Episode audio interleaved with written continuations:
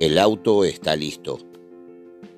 En el lugar menos indicado, bajo una intensa lluvia y rodeado de la inmensidad de la nada misma, por unos segundos me sentí en serios problemas.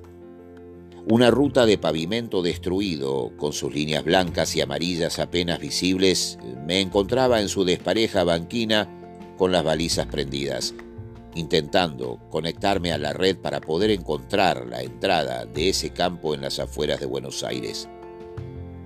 El viento creaba sombras en movimiento por todos lados que asustaban, y los ladridos que parecían rodearme sugerían no estar lejos de mi destino.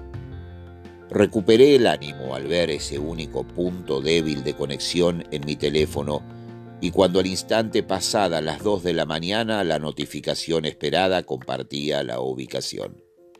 Respiré profundo y subí al auto sabiendo que en minutos ya no estaría solo. Coloqué la llave y al poner en contacto la alarma del cinturón me obligó a ajustarlo.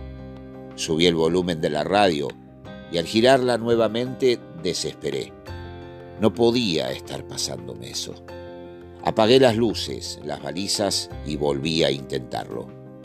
Imaginé lo peor, y en el tercer intento, como apiadándose de un pobre desamparado y ayudado por el primer rezo que se me ocurrió, sentí que con sus últimas fuerzas había prendido el motor y volví a respirar. Por las dudas no quise apagar el auto hasta llegar a casa y hoy temprano salí en búsqueda de su reemplazo. El alternador carga perfecto, pero la batería está muerta. No entiendo cómo logró ponerlo en marcha. Acepté el consejo de instalar una más grande y de la mejor marca con todo el dolor que significaba en mi bolsillo, pero valió la pena. Mientras el mecánico terminaba de ajustar y controlar los niveles, conversé unos minutos con el dueño. ¿Hace mucho que está acá? Me casé y abrí este taller hace 50 años. Fue en octubre. Pasó mucho tiempo. Quedé en que volvería en unos días para hacer un control general y partí hacia casa para tramitar con tiempo nuevos permisos de circulación que necesitaría para mi próximo traslado de larga distancia. Recuerdo, cuando era muy chico, y desde Rauch mis padres adoptivos me llevaron a visitar a unos parientes en Necochea. Fue la única vez que estuve en esa ciudad de la provincia de Buenos Aires y siempre pensé en volver para reencontrarme con mis recuerdos. Hola, Rufo. Me pasaron su teléfono y me recomendaron que lo llamara. ¿Podría llevarme a Quequén y buscarme a los pocos días? Soy una persona mayor y viajo sola Acordamos el costo, las fechas y los horarios, y tal como empecé a hacer desde hace un tiempo sabiendo que debo volver solo, le pregunté si tenía algún inconveniente que me acompañara a alguien de confianza para la seguridad de mi regreso. Para nada. Al contrario, Rufo, me parece muy buena idea.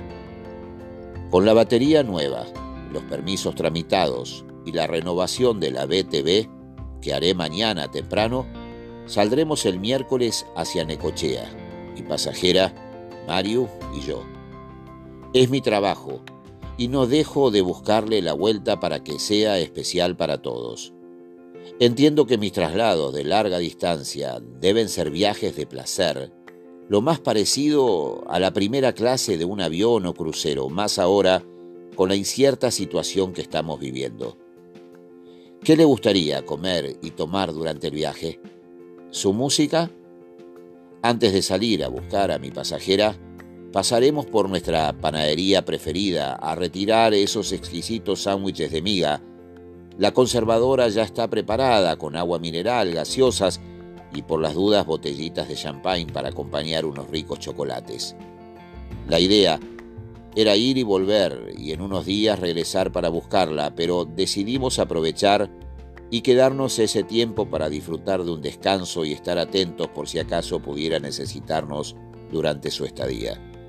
El auto está listo y solo resta salir a la ruta para disfrutar una vez más de Necochea, Quequén y de un lindo viaje.